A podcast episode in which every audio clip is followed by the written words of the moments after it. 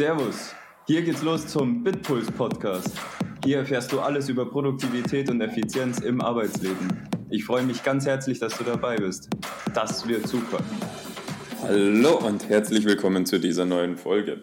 Wir haben ja schon ziemlich oft darüber gesprochen, wie man seine Prioritäten und seine Themen, hm, oder nein, ich habe davon gesprochen, wie man seine Prioritäten und Themen clustern kann beziehungsweise gruppieren kann in unterschiedliche, ähm, in unterschiedliche Bereiche. Und also im, im Sinne vom Eisenhower-Prinzip, also besonders wichtig und dringend und nur dringend und eher unwichtig und nicht dringend und, und so weiter. Ja? Also da gibt es diese, diese, vier, diese Vierer-Matrix. Und die können wir jetzt aber auch mal umlegen auf produktive, auf einen produktiven Aspekt. Also dass wir nicht mehr sagen, ist etwas dringend, sondern dass wir sagen, ist etwas produktiv. Und, oder ist es im Kontrast dazu vielleicht unnötig? So, und wenn, wenn wir uns jetzt mal beobachten, was wir so den ganzen Tag machen, dann ist zum Beispiel, wenn wir jetzt in der Kaffeeküche stehen, der Smalltalk mit, mit was weiß ich, mit dem Flurnachbarn. Was ist der? Er ist wahrscheinlich, er fällt so in die Kategorie, mache ich vielleicht gern, aber bringt mich nicht weiter, ist eigentlich unproduktiv. Wenn ich es also dadurch, dass es ähm, aber nicht besonders viel Zeit vergeudet, weil ich ja wahrscheinlich sowieso auf dem Flur bin, also ich gehe ja nicht extra dorthin, um mich mit dem Nachbarn zu sprechen, sondern, also mit dem Flurnachbarn, sondern ich gehe ja dahin ähm, aus dem Grund, weil ich mir gerade einen Kaffee raushol und, und will dann nicht der ähm, soziale Anti sein, der einfach nicht sprechen kann mit den Leuten, ist das jetzt vielleicht nicht was besonders also was zwar unproduktiv ist, aber was mich jetzt nicht in irgendwas bremst. Aber jetzt gibt es so andere Themen wie, und da fallen mir gleich so viele Leute ein, die sowas so gerne machen und deswegen finde ich diese Folge auch so cool, wie Leute, die dann ihre E-Mails sortieren oder, oder ihren Schreibtisch sortieren oder ich weiß nicht, was es sonst noch alles zu sortieren gibt. Auf jeden Fall, ähm, man muss dem natürlich, ich, ich will das jetzt nicht ähm, für per se schlecht halten, weil ähm, die Sortierung und die Strukturierung von Dingen ist natürlich, hat erstmal einen gewissen Grundsinn, aber sind so Sachen, die, die du, ja, also bringt dich das jetzt wirklich mehr ans Ziel. Also was ist dein Ziel? Was ist das Produktivste, was du tun kannst? Das Produktivste, was du tun kannst, ist, dass du das tust, wofür du bezahlt wirst.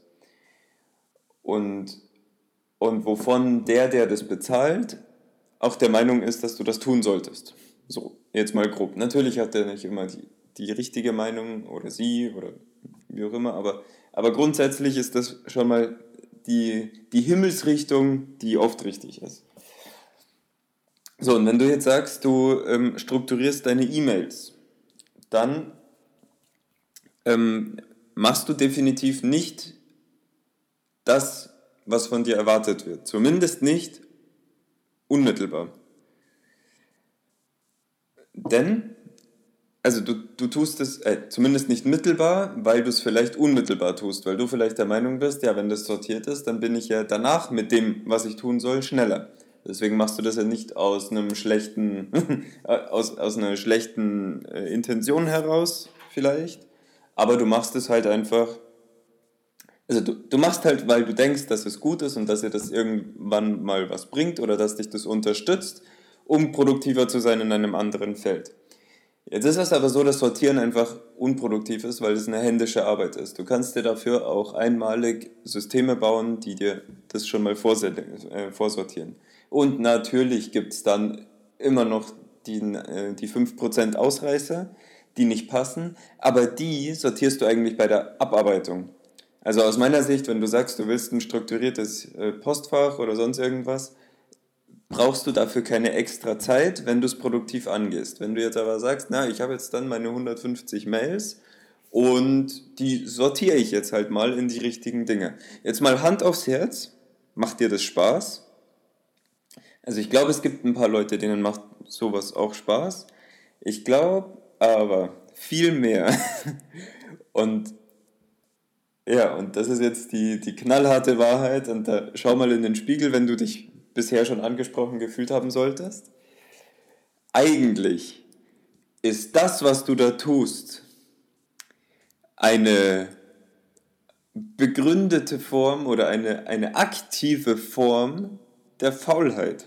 Weil eigentlich willst du dich nämlich einfach nicht darum kümmern, dass du jetzt den und den Kunden zurückrufen müsstest oder Interessenten oder, oder dass du jetzt dies und jenes machen solltest, sondern eigentlich drückst du dich vor der Arbeit. Und das aber ziemlich raffiniert, nämlich dadurch, dass du sagst, das ist ja wichtig.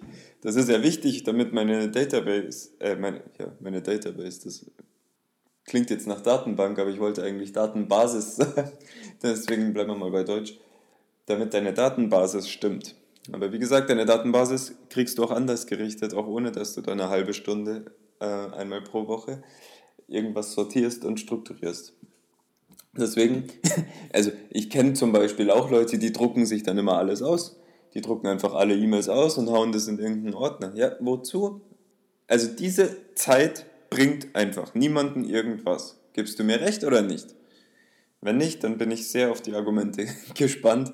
Dann bitte ich dich wie immer drum, schreib's unter diesen Artikel oder unter diesem Podcast, je nachdem, wo du es halt gerade hörst. Schreib's drunter, interessiert mich sehr, weil wir wollen ja auch weiter lernen und, und uns weiterentwickeln. Auf jeden Fall geht's, ähm, wirst du in dieser Matrix dann immer wieder Punkte finden, die, die halt produktiv sind. Und weil es eine Matrix ist, gibt es natürlich auch mehrere Splittungen für diese produktive Dinge. Nämlich, um es einfach zu machen, bleiben wir mal bei zwei. Also produktiv Dinge, die ich tue, äh, die ich gerne tue und Dinge, die ich nicht so gerne tue. Und auf die zwei Dinge sollte man sich einfach konzentrieren, wenn du produktiv sein willst am Ende. Es klingt logisch, oder? Und dann gibt es da unten noch eben die Sachen, die, die mich nicht weiterbringen, aber die ich auch gerne tue. Und, und dann gibt es noch die, die ich auch nicht gerne tue. Und ich würde jetzt behaupten, also bei mir fällt so E-Mail sortieren in die letzte Kategorie und bei jemand anderem halt vielleicht in die, die ich gerne tue. Aber eigentlich, ich glaube nicht, dass es irgendjemand gerne tut. Ich glaube nur, dass es jemand gerne tut, damit er eben eine Ausrede hat, jetzt was anderes zu tun, was er nicht gerne tut, was aber vielleicht produktiver wäre. Aber am coolsten ist es natürlich, erst die Sachen zu tun, die produktiv sind und die du gerne tust. Das ist, ich glaube, von dem Ansatz her kann man auf jeden Fall viel bewegen.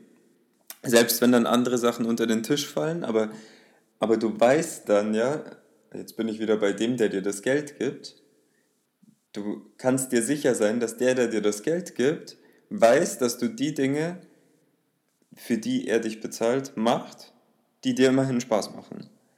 So, wenn, wenn das jetzt nur eine, ein kleines Ding ist, dann ist es natürlich schlecht, ja, aber äh, davon gehe ich nicht aus, sondern du hast halt eine gewisse Anzahl an, ähm, du hast eine gewisse Anzahl an Tätigkeiten, die du hast und ein Teil davon wird dir bestimmt Spaß machen und auch produktiv sein. Und auf das kannst du dich erst einmal konzentrieren. Und wenn, wenn das dann weg ist, dann konzentrierst du dich am besten halt nur noch auf die Sachen, die produktiv sind und keinen Spaß machen. Und ab und zu zwischendrin vielleicht mal was, was wieder Spaß macht, nur um, um die Motivation aufrechtzuerhalten. Ähm, damit verweise ich gerne auf die Produktivitätskurve. Ähm, Habe ich drei Teile im Podcast, Podcast ist das? Drei oder vier Teile ähm, ist die Produktivitätskurve. Genau dafür sind dann solche Dinge da, aber die unproduktiven Dinge, die solltest einfach irgendwie jemand anderen machen lassen oder unten durch, äh, durchrutschen lassen.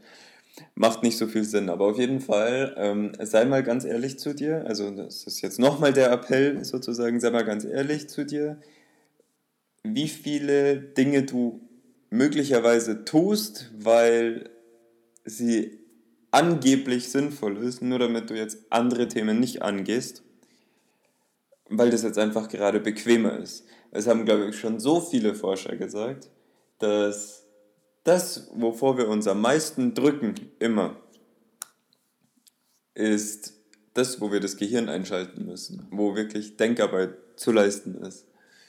Und das fällt auch mir immer wieder auf, wenn du, wenn du jetzt gerade vor so einer Gabelung stehst, so was machst du jetzt, machst du jetzt das oder das, dass du dich gerne für das entscheidest, was gerade vielleicht weniger anstrengend in deinem Kopf ist, weil Denkarbeit einfach anstrengend ist.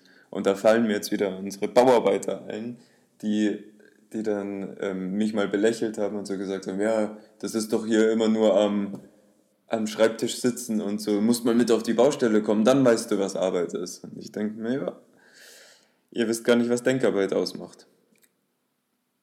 Damit wollte ich mich jetzt aber nicht messen oder sonst irgendwas, weil ich habe großen Respekt vor der Baustelle.